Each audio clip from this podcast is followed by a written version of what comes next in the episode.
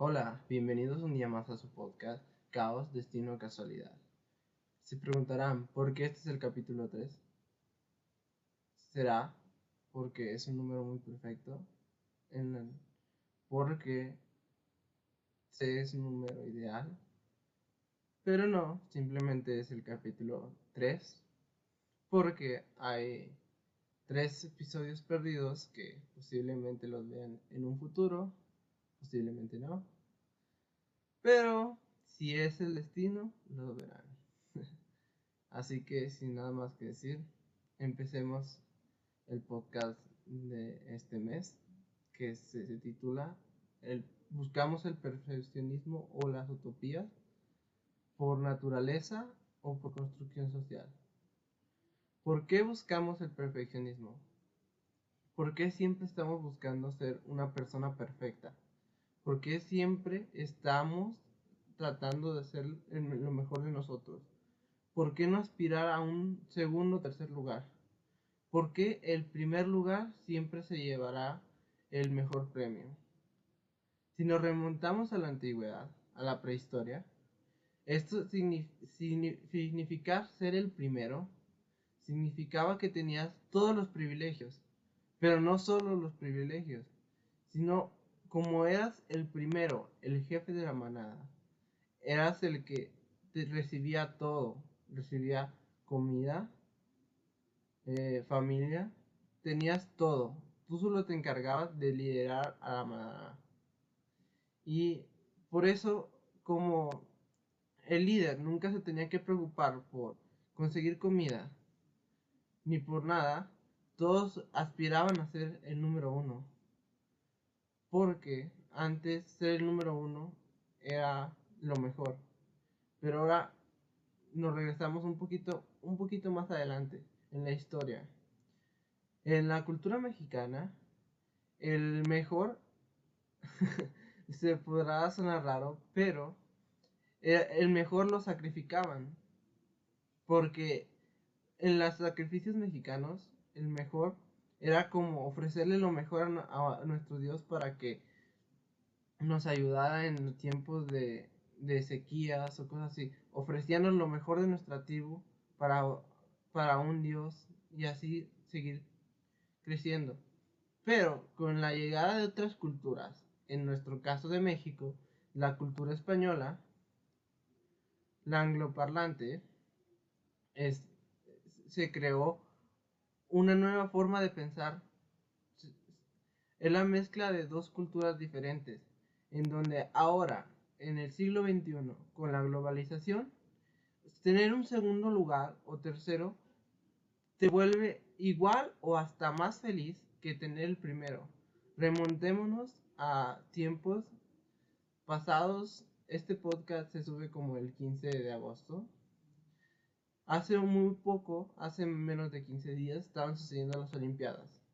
Y una de las interrogantes es, ¿por qué México está abajo como en el lugar 80 si tiene cuatro medallas de bronce y otros solo tienen una medalla de plata? ¿Por qué vale más una medalla de plata que, una, que cuatro de bronce? ¿Será porque le damos un estatus más importante a los que están rompiendo y no a los que se están esforzando. enfocamos el esfuerzo en superar lo que ya estaba y no nos enfocamos en los errores. Remontémonos un poquito más atrás. En la Segunda Guerra Mundial o en la Primera, lo que buscaban al momento de reparar un avión que era bombardeado o disparado con metralletas, lo que se enfocaban en grabar era de resguardar eran los orificios de las naves que regresaban de la batalla. Pero, ¿por qué los orificios? Los orificios es de que eso estaba bien construido. En realidad lo que tenían que reforzar era lo que no fue penetrado. Porque eso era lo que ya estaba bien hecho de la nave. Y eso es lo, lo malo. nuestra cultura está enfocada en los defectos en vez de las fortalezas. Si todos empezáramos a utilizar mayormente nuestras fortalezas en vez de nuestras debilidades, eh, llevaríamos a, a una mejor cultura. ¿Y por qué digo que deberíamos enfocarnos mejor en nuestras fortalezas que en nuestros errores?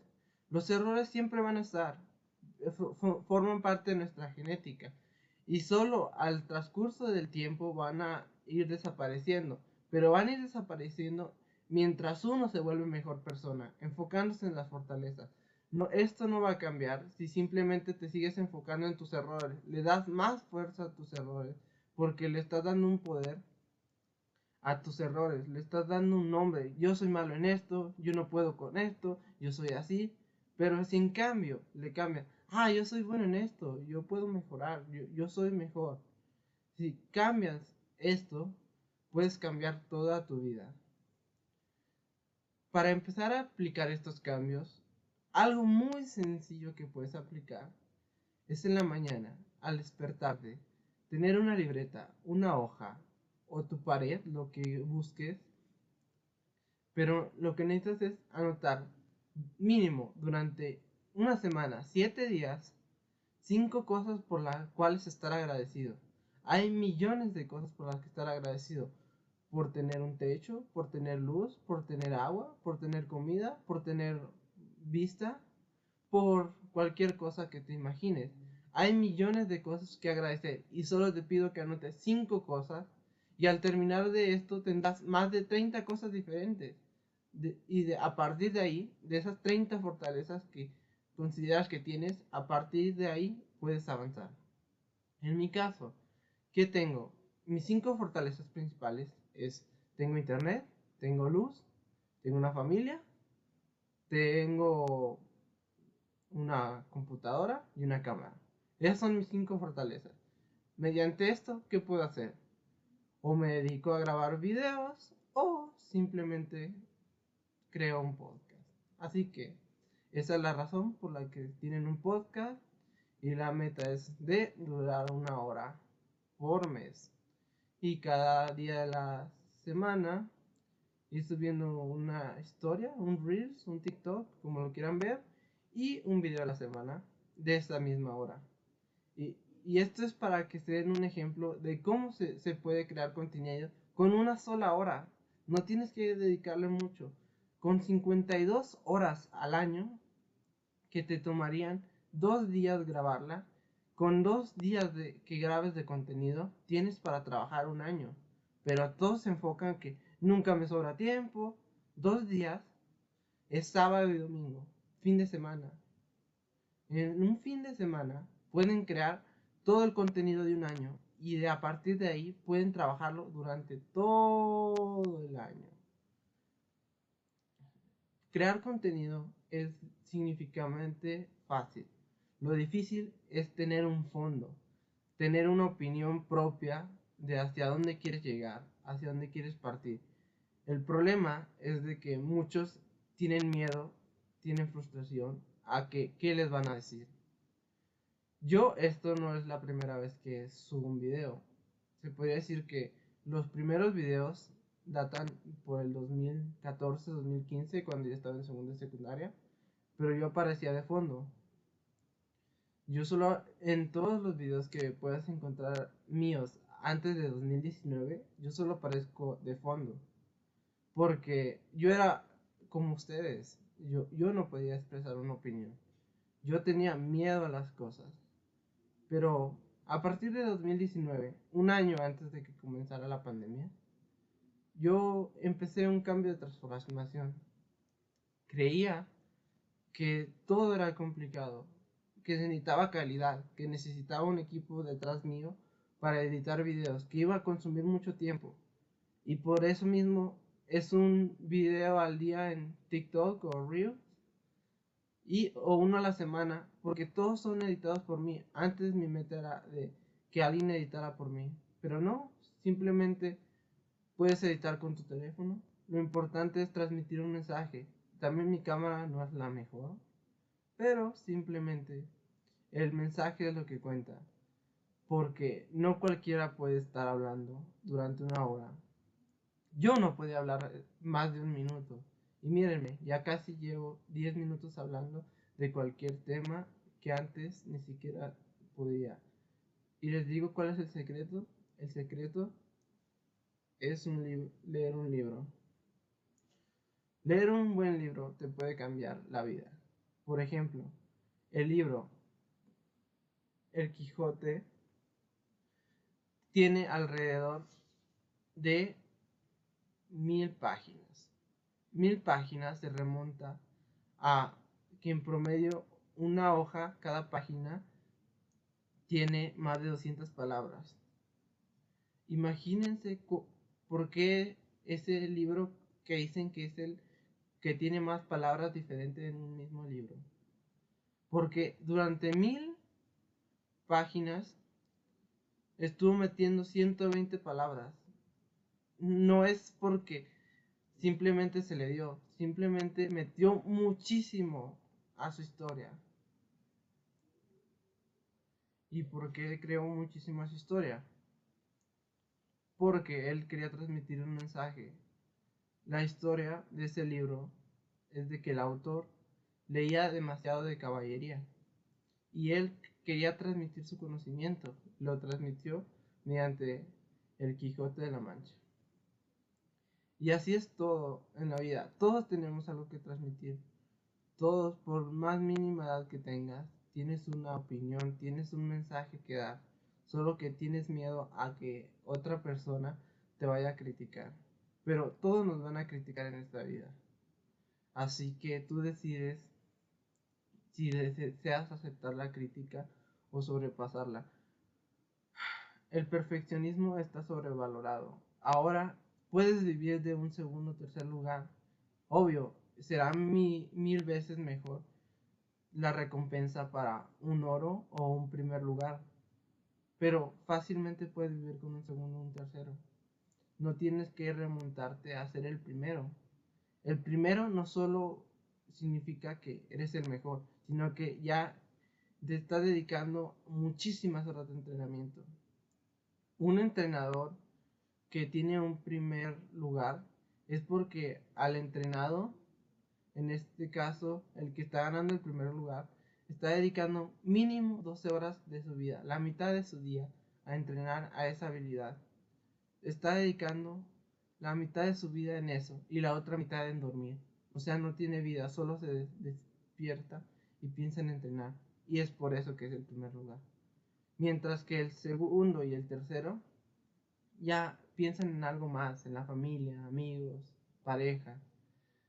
Eso te da más felicidad que un primer lugar. Hay muchos primeros lugares que tienen depresión, que se sienten cansados, fatigados, que ya no les da, o simplemente por circunstancias del destino iban caminando, se cayeron y ahora ya no pueden competir.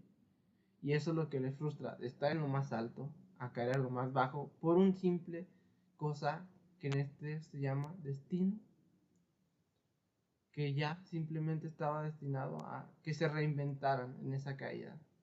Tú decides si te reinventas en la caída o te quedas en la caída. Todos nos reinventamos en cada segundo. Un segundo tiene mil milisegundos. Cada milisegundo está cambiando tu cuerpo. Tu cuerpo está en constante cambio.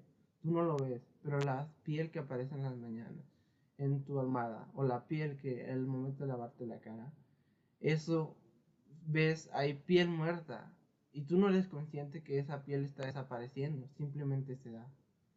Todos estamos en constante cambio y no nos damos cuenta. Nos estamos enfocando en una sociedad en la que si no tienes resultados, entre comillas, resultados que se puedan replicar, si alguien más no lo puede hacer, es que no existe. Pero si tú lo demuestras y otra persona lo puede demostrar, volver a hacer, ahí es donde se vuelve real. Pero mientras solo tú lo puedas hacer, nadie más te va a creer. Por ejemplo, a un señor se le ocurrió la idea, ¿y si me pongo un short y me subo al monte Everest? Los que saben eh, de escalar sabrán que subir al monte Everest sin oxígeno y sin equipo necesario, un entrenamiento físico, es imposible. Porque no solo es subir el monte Everest, sino bajar el monte Everest. Bajar implica que tu reserva ya no puedes estar ya no tienes el oxígeno con el que subiste, ya tu reserva va a la mitad. Además, todo puede ocurrir, se puede caer una avalancha o te vas a sentir cansado, tu energía puede decaer por algún pensamiento. Todo puede jugarte en tu contra. Pero a este señor se le ocurrió subir en Chor el monte Everest. Es una hazaña que para el público en general dirá, no es posible. Pero no lo hizo él solo, llevó a cuatro personas más junto a él. Y a lo mejor no simplemente subió al Everest, simplemente fue una montaña con nieve. Pero la intención de ir en pantalones cortos, sin protección y con cuatro personas atrás de ti, eso es lo que te hace un líder. El líder es el que va a encaminar, darle la confianza que otras personas crean en ti. Tú tienes que buscar ser esa persona. Y un líder no tiene que ser siempre el mejor.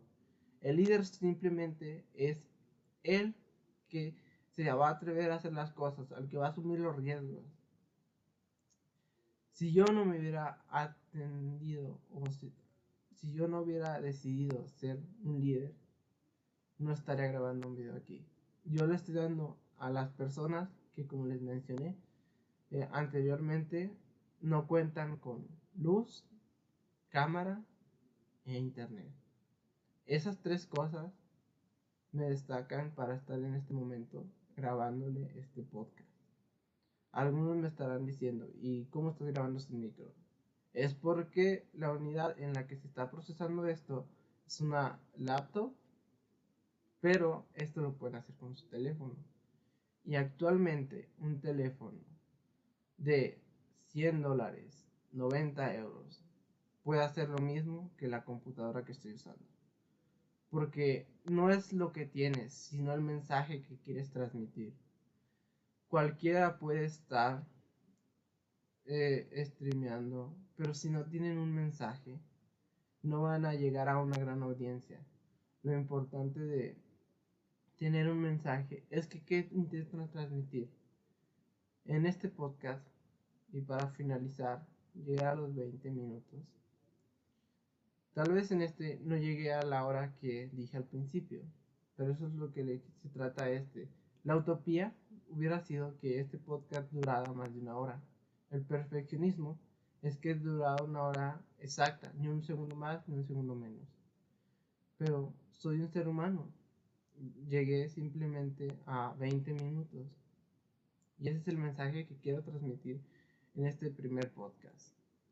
No te enfoques en una utopía, jamás la vas a realizar, pero tenla presente, porque algún día, en un muy, muy, muy, muy, muy lejano tiempo, a lo mejor lo llegas a conseguir, pero no es nada seguro, pero si lo tienes en mente, esa es tu, tu meta. Y el perfeccionismo, nunca vas a ser perfecto. Eso sí, jamás vas a ser perfecto siempre va a haber algo que te esté frenando. Pero no dejes que eso te interrumpa. Y por último, para concluir el video, no dejen de intentarlo. Hay personas que les tomaron 10 años conseguir el primer millón de personas. Hay otras que les tomó un día en llegar a un millón de personas. De ustedes depende. ¿Cuánto quieren tardar? ¿Si un día? ¿Un año? ¿10 años? una vida. Simplemente inténtenlo y no dejen de luchar. Soy Skash y este es mi podcast Caos, Destino, Casualidad. Hasta la próxima. Hola, bienvenidos un día más a su podcast Caos, Destino, Casualidad. El tema de hoy son las limitaciones. ¿Por qué las personas se limitan? ¿Por qué una persona tiene a mil empleados? ¿Por qué solo una persona es la que controla la mayoría. ¿Qué define ser esa persona? ¿Por qué no todos somos esa persona que tiene a mil empleados? ¿Por qué no todos somos emprendedores? Bueno, yo lo voy a ver desde el punto de vista de México. No sé de qué país me estén escuchando, pero empecemos. Desde el punto de vista de México, es una persona que va a ser el líder. Remontémonos a la mayoría. Por lo regular, el que va a ser el gerente de la empresa va a tener tres aptitudes que se van a repetir. Una, pero estoy hablando en general, no te tomo en personal. Una es, tiene un tono de piel más clara que el de sus empleados. Porque sus empleados van a estar siempre trabajando mientras él estará en la oficina. Dos, este tendrá mínimo la preparatoria terminada. Exacto. Dirán, ¿cómo que alguien con preparatoria está siendo el gerente? Sí, en México te puedes entrar a una empresa con la preparatoria y ya para ir ascendiendo de empleo, ya te piden que mientras estés trabajando estudies la universidad de línea. Porque obvio, si te piden la licenciatura, pero no es un requisito para ser gerente en México. Y luego, ya van dos. Es el tono de piel y una licenciatura. Y el tercero es simplemente tu actitud. Esas tres cosas, licenciatura, tono de piel claro y tu actitud, son lo que te definen si vas a ser un gerente o no. Remontémonos a esos tres puntos. El tono de piel es simplemente lo que te va a destacar. No tiene mucho nada que ver. Pero en México está muy segmentado eso. Que vale más un tono de piel que un doctorado. Así de fácil se los pongo. Vale más un tono de piel claro a un doctorado. Ya lo único que les puede ganar al doctorado y al tono de piel es la actitud. Si tú, porque el mexicano es un poquito, poquito flojo. En el sentido de que ok, trabajo 12 horas, ¿cómo quieres que trabaje un poquito más? Por eso siempre están cansados los mexicanos, porque trabaja más que todos los otros países. Por eso México tiene el puesto número uno, que es el más el mexicano es el más trabajador, porque simplemente le sabe, está en su cultura que trabajar es la única forma de salir adelante. Y por eso lo único que te va a diferenciar no es ni tu color de piel ni tu tener un título con doctorado. Lo único que te va a diferenciar es tu actitud, de cómo estás viendo las cosas. Mira, si, las cosas para todos fueran fáciles, todos fueran millonarios, todos fueran ricos, todos fueran clase media, todos tuvieran las facilidades de tener agua, luz, pero no, no es así. México tiene la población más grande porque tiene 50% de población en pobreza y 20 en pobreza extrema. Estamos hablando que de los 120 millones que tenemos en México, 25 millones viven en pobreza extrema. ¿A qué me refiero en pobreza extrema? A que no cuentan con agua potable, mucho menos electricidad. Estoy hablando de las zonas del sur porque es un privilegio los que vivimos en la zona norte porque como tenemos a, de vecino a Estados Unidos, tenemos un poquito más de disponibilidad de recursos naturales, entre comillas, porque tenemos la facilidad de adquisición un poquito más alta que los del sur. Los del sur tienen los recursos naturales, pero no los pueden utilizar porque no tienen los recursos ni la infraestructura necesaria. Pero una de las Shark es de las zonas del sur. Y eso no fue una limitante. Ella a cada rato lo cuenta. Que ella no tenía ni para zapatos, pero no le importaba. Ella sabía hasta dónde quería llegar. Y lo consiguió. salió en uno de los programas más importantes, se puede decir. Shark Tank es un programa de de gran audiencia. Y lo consiguió, ella ni para zapatos tenía. Y lo consiguió, por eso les digo, la actitud te va a ayudar más que tener un color de piel claro o un doctorado. Tu actitud va a depender si quieres salir adelante o no. Y así es en la vida. Si no todos se van a querer levantar a las 2 de la mañana a buscar, leer, documentarse. Nadie quiere correr ese riesgo. Pero para levantarse a las 2 de la mañana, simplemente te tienes que dormir a las 8. No tienes que hacer un gran cambio. Ya, si te duermes a las 8 de la noche y a las 2 de la mañana es un periodo de 6 horas. 6 horas es como un promedio de lo que está durmiendo el público en general en todo el mundo. Con solo 6 horas, si te duermes a las 8 y te levantas a las 2, les aseguro que su vida puede cambiar. Yo estuve aplicando todo lo que fue 2019, ese, ese ritmo de vida. Yo me levanté a, todos los días a las 2 de la mañana y cambió drástico mi forma de pensar. Porque les digo eso porque yo entraba de clases de 7 de la mañana a 8 de la noche y pues no me sobraba el tiempo, la verdad. Así que nomás llegaba a mi casa como 8 y media, 9 y me dormía porque tenía que seguir con las actividades el día siguiente, no me podía frenar. Me preguntarán, ¿y las tareas? Pues las hacía, por eso les digo que me rendía el tiempo, porque me levantaba de, de 2 de la mañana a 6, a esas 4 horas las aprovechaba. me leía unos dos libros, hacía unas 4 o 5 tareas y hacía ejercicio y desayunaba, porque todo eso lo tenía que hacer porque a las 6 ya tenía que estar tomando el siguiente camión para irme a la escuela. Y así repetía, era mi, fue mi rutina durante 2019. Dormirme a las 8 o 9 de la noche porque si no me despertaba a las 2 de la mañana, no iba a rendir, la verdad. Y, sé que mis compañeros estudiantes de la universidad están peor. Simplemente están durmiendo una hora. No sé cómo su cuerpo les está rendiendo.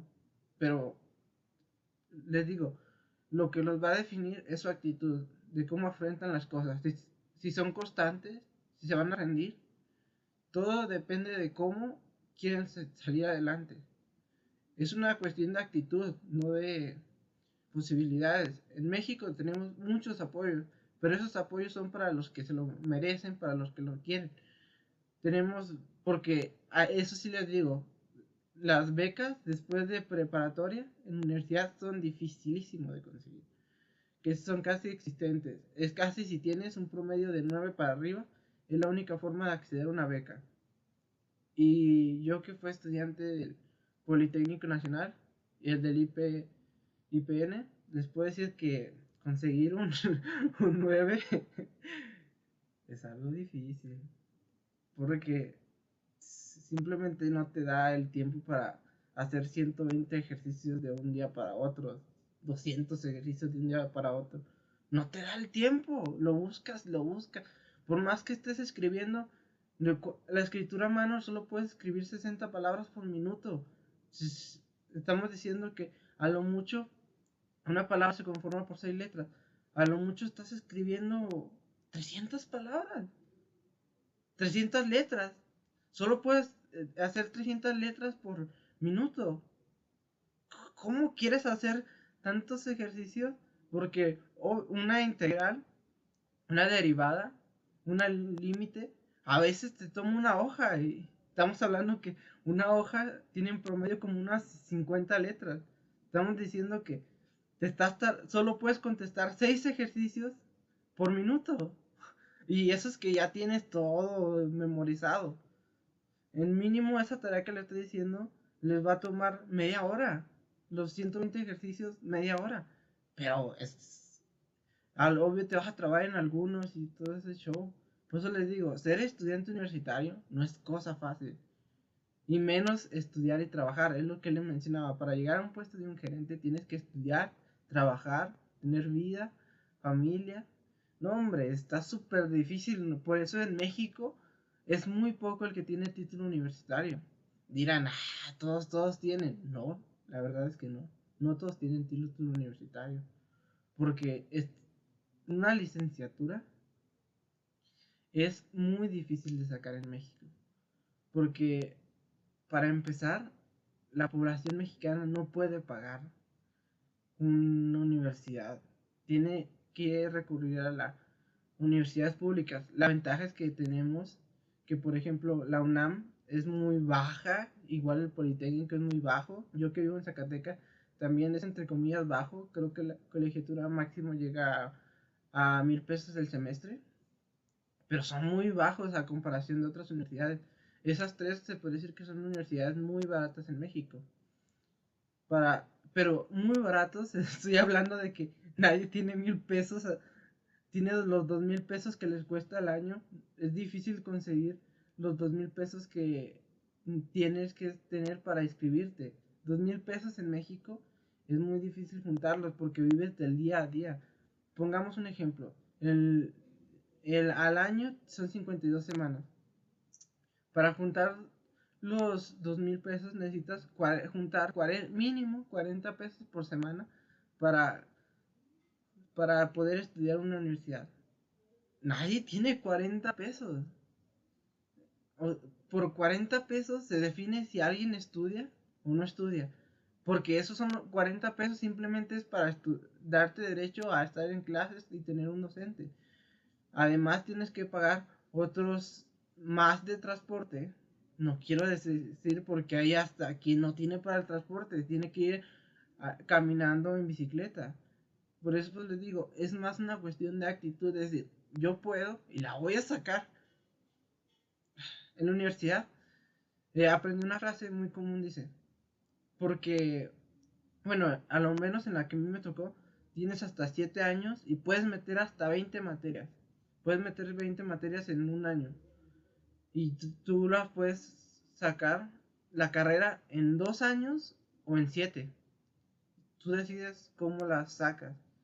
Y a eso me refiero. Es más la cuestión de que si ya quieres terminarla, tienes las posibilidades en dos años terminas tu licenciatura. Pero así te va a ir, no manches. Eh, va a estar súper heavy meter 10, 10 materias por semestre. Hay personas que sí pueden. Hay otras que no. Yo con, con 8 ya me anda. No me imagino las que, los que tienen 10.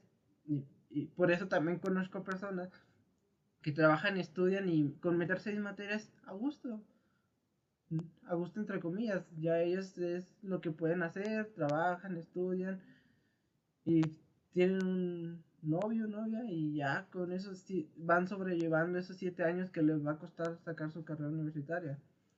Y así se van dando las cosas, por eso les digo que es más una cuestión de actitud que de otra cosa. Todo esto se remonta a que, ya les dije, la actitud es lo que te va a diferenciar de las demás personas. No, no importa si tienes un tono de claro más, un tono de piel más claro, o si tienes un postdoctorado. La actitud es lo que te va a hacer sobresalir de los demás. La actitud me refiero a, yo me quiero quedar una hora más, quiero hacer un ejercicio más, porque esto me servirá en un futuro. Eso es actitud de que hacer más de lo que te piden. Siempre busca hacer un poquito más, poquititititito más. Porque ese poquitito más, el promedio no lo está haciendo. Son muy pocas las que la está haciendo. Otra vez veamos estadísticas mexicanas. Solo el 1% gana más de 20 mil pesos al año. No, al mes. solo el 1% gana más de 20 mil pesos al mes. Por eso cuando el gobernador de Nuevo León dijo, un sueldito es 50 mil pesos y eres feliz. ¿Cómo? Si estás ganando el doble de lo que solo el 1% lo tiene. Estamos hablando que solo el 0.5% tienes esa posibilidad de ganar ese sueldo. Menos del 1%. Y por eso todo el público y el hate mexicano se fue para el gobernador de Nuevo León. Porque nadie está ganando. El 0.5% de la población es el mínimo, mínimo, mínimo. Nadie lo está ganando. Es escasa la persona que lo esté ganando. Por eso el hate se le fue a él. Y así las cosas. Cuando alguien dice una verdad que muy pocas comparten, lo toman a loco. Le tiran hate, hate, hate, hate. Pero es la verdad. Simplemente hay personas en México que no tenían nada, que vienen como la que le digo de Shark Tank, la, la, una de las inversoras, que viene del sur, no tenía ni para unos zapatos, pero simplemente se le dio. Tuvo la tenacidad de que estudió una universidad y eso le permitió abrirse muchísimas puertas y ahora ser una de las más importantes a nivel de México. Y es lo que les digo, anímense a soñar, que digo el chicharito, pensemos cosas en grande, porque no quiero que me moneticen eso. Pero ya saben la frase, el chicharito dijo esto, el chicharito es otro ejemplo. Él se fue a jugar a Europa, a uno de los equipos más importantes, al Real Madrid. es mexicano el chicharito y se fue al Real Madrid. Por eso él dice que hay que soñar en grande. Se puede porque se puede. Solo es una cuestión de actitud. Obvio, no. Ahora sí, les, ya para que íbamos con un poquito a la mitad del, podcast, les quiero decir, pues obvio, ahí les van ahora sí las reales limitantes. Una persona con carencias está en instinto de supervivencia. El número uno es instinto de supervivencia. Si estás en instinto de supervivencia, ni de pedo vas a poder. Es muy difícil que, puedas si estás en un instinto de supervivencia porque vas a tener muchas escasez. Dos, si tu, estado emocional no se encuentra bien, tienes depresión, ansiedad, algún síndrome de psicológico que te haga un poquito menos, ya, ya estás un poquito con menos capacidad. Y por último, tres, simplemente no era tu momento, no tenías la oportunidad en ese momento, a lo mejor no tenías ni, no estabas en instinto de supervivencia, ni tenías un problema emocional, pues simplemente no era el momento, no te tocaba. Ah, yo tengo personas conocidas que a los 50 años estaban estudiando una licenciatura. Por ejemplo, mi mamá estaba a los 30 estudiando su segunda licenciatura. Y no estaba mal, ella simplemente quería superarse. A los 30 años estaba estudiando una licenciatura, porque ella le nació estudiar otra licenciatura. No se sentía conforme con la que ya tenía. Por eso les digo, son tres los aspectos. Estar en instituto de supervivencia porque tienen muchas carencias. no tener un estado psicológico estable para estudiar y simplemente no tuviste la oportunidad. Son esas tres cosas que te ponen limitantes y limitantes heavy. Muy, muy, muy, muy difíciles. Que la verdad son difíciles de salir de esas tres limitantes. No cualquiera. Por ejemplo, a mí, mi estado mental, les, digo que el 2019 estuvo, estuvo súper pesado. No, no estaba en mis mejores condiciones en 2019 no fue mi año. Muchas que quieren regresar al 2019, yo ya no regreso. Eh, me fue como en feria, estaba mm, literalmente, estaba 18 mm, horas de trabajo continuo. 18 horas estaba trabajando por tres personas, pero porque simplemente me quería superar, y la verdad. yo antes del 2019 no podría concentrar alguna palabra, pero en ese año fue un cambio total porque tenía que estar 18 horas estudiando y estudiando y estudiando. Por eso aumentó muchísimo mi vocabulario. Antes no podía ni entablar una conversación, ni, ahí se van a identificar muchos. Mis conversaciones eran, hola, ¿cómo estás? ¿Qué comiste? Ya. A esas cinco frases se remontaban mis conversaciones. Adiós. Eran mis pequeñas conversaciones. Hola, ¿cómo estás? ¿Qué comiste? Adiós. Eran mis pequeñas conversaciones porque no tenía más que ofrecer. Era mi vocabulario limitante. Pero ya después, de, en 2019, con 18 horas, pegarte a estudiar, estudiar, estudiar, estudiar, se me dio. Aumentó muchísimo mi vocabulario. Y no se diga cuando salga de la universidad, sé que me faltan dos años. Y primeramente Dios, vamos a salir bien. Vamos bien, porque la mínima probatoria en mi universidad es 9. Y pues me gustan las vacaciones, hay que fregarle para tener ese 9. porque la verdad sí, mi universidad me da dos, meses de vacaciones. Sí, necesito el 9, pero si saco el 9 ya tengo mis dos, dos meses de vacaciones. Por eso siempre me esfuerzo para sacar mínimo nueve y tener dos meses de vacaciones. Porque es cuando más aprovecho en vacaciones. Aún recuerdo mis primeras vacaciones de, de prepa. Que no sé ni cómo le hice, pero leí más de 100 libros.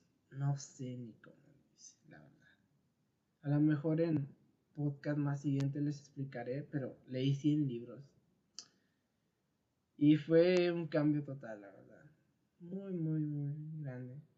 100 libros en, un, en unas vacaciones de verano y otros 50 libros en unas vacaciones de invierno. En, teoría se puede decir que leí como 160 libros en un año. Mira, ah, chingado, ¿cómo vas a leer un, libro casi por día? de que se puede, se puede. Luego les muestro técnicas de cómo poder leer hasta 5 libros por día. Dirán que no es posible, pero más adelante les hablaré de eso. Y así es la vida. Para concluir este podcast, les quiero que queden con esta frase. La única forma de salir adelante es tu actitud. Tu actitud te definirá como persona. Si tienes una actitud, todo será fácil. Piensen en grande, sueñen en grande y la vida les dará todo en grande. Soy Skash, este es mi podcast, Caos, Destino y Casualidad. Hasta el próximo capítulo. Eso es todo. Que tengan un excelente día. Nada más que decir, mi nombre es Skash. Hasta la próxima.